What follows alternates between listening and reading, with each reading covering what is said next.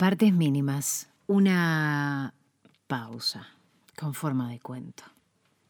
¿Quién será ese chico que tanto me mira cuando estoy tomando mi clásico café a las 5? Lo veo casi todos los días hacer lo mismo. Acercarse al vidrio del bar, mirarme directo a los ojos y sonreír, convincente, atrevido.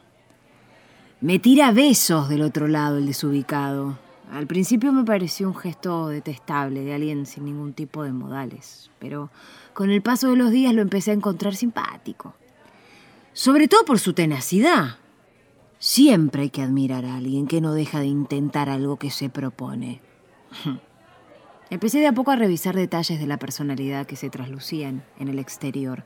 Por ejemplo, el tipo de ropa que usaba, el material de lectura que llevaba siempre en un bolsillo de la campera, cosas así.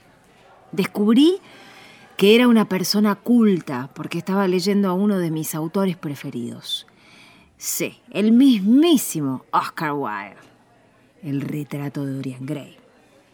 Su maravillosa obra.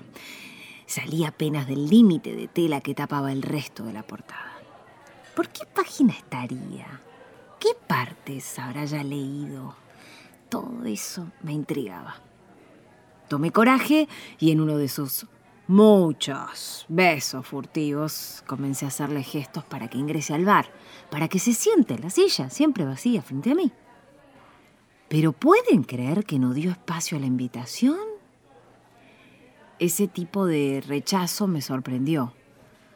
Seguía ensimismado en tirarme señales de buena onda, pero no respondía a mi propuesta. Parece que le gusta enamorarse de alguien a la distancia que entablar una conversación. No me da ni bola, le digo a la moza del bar.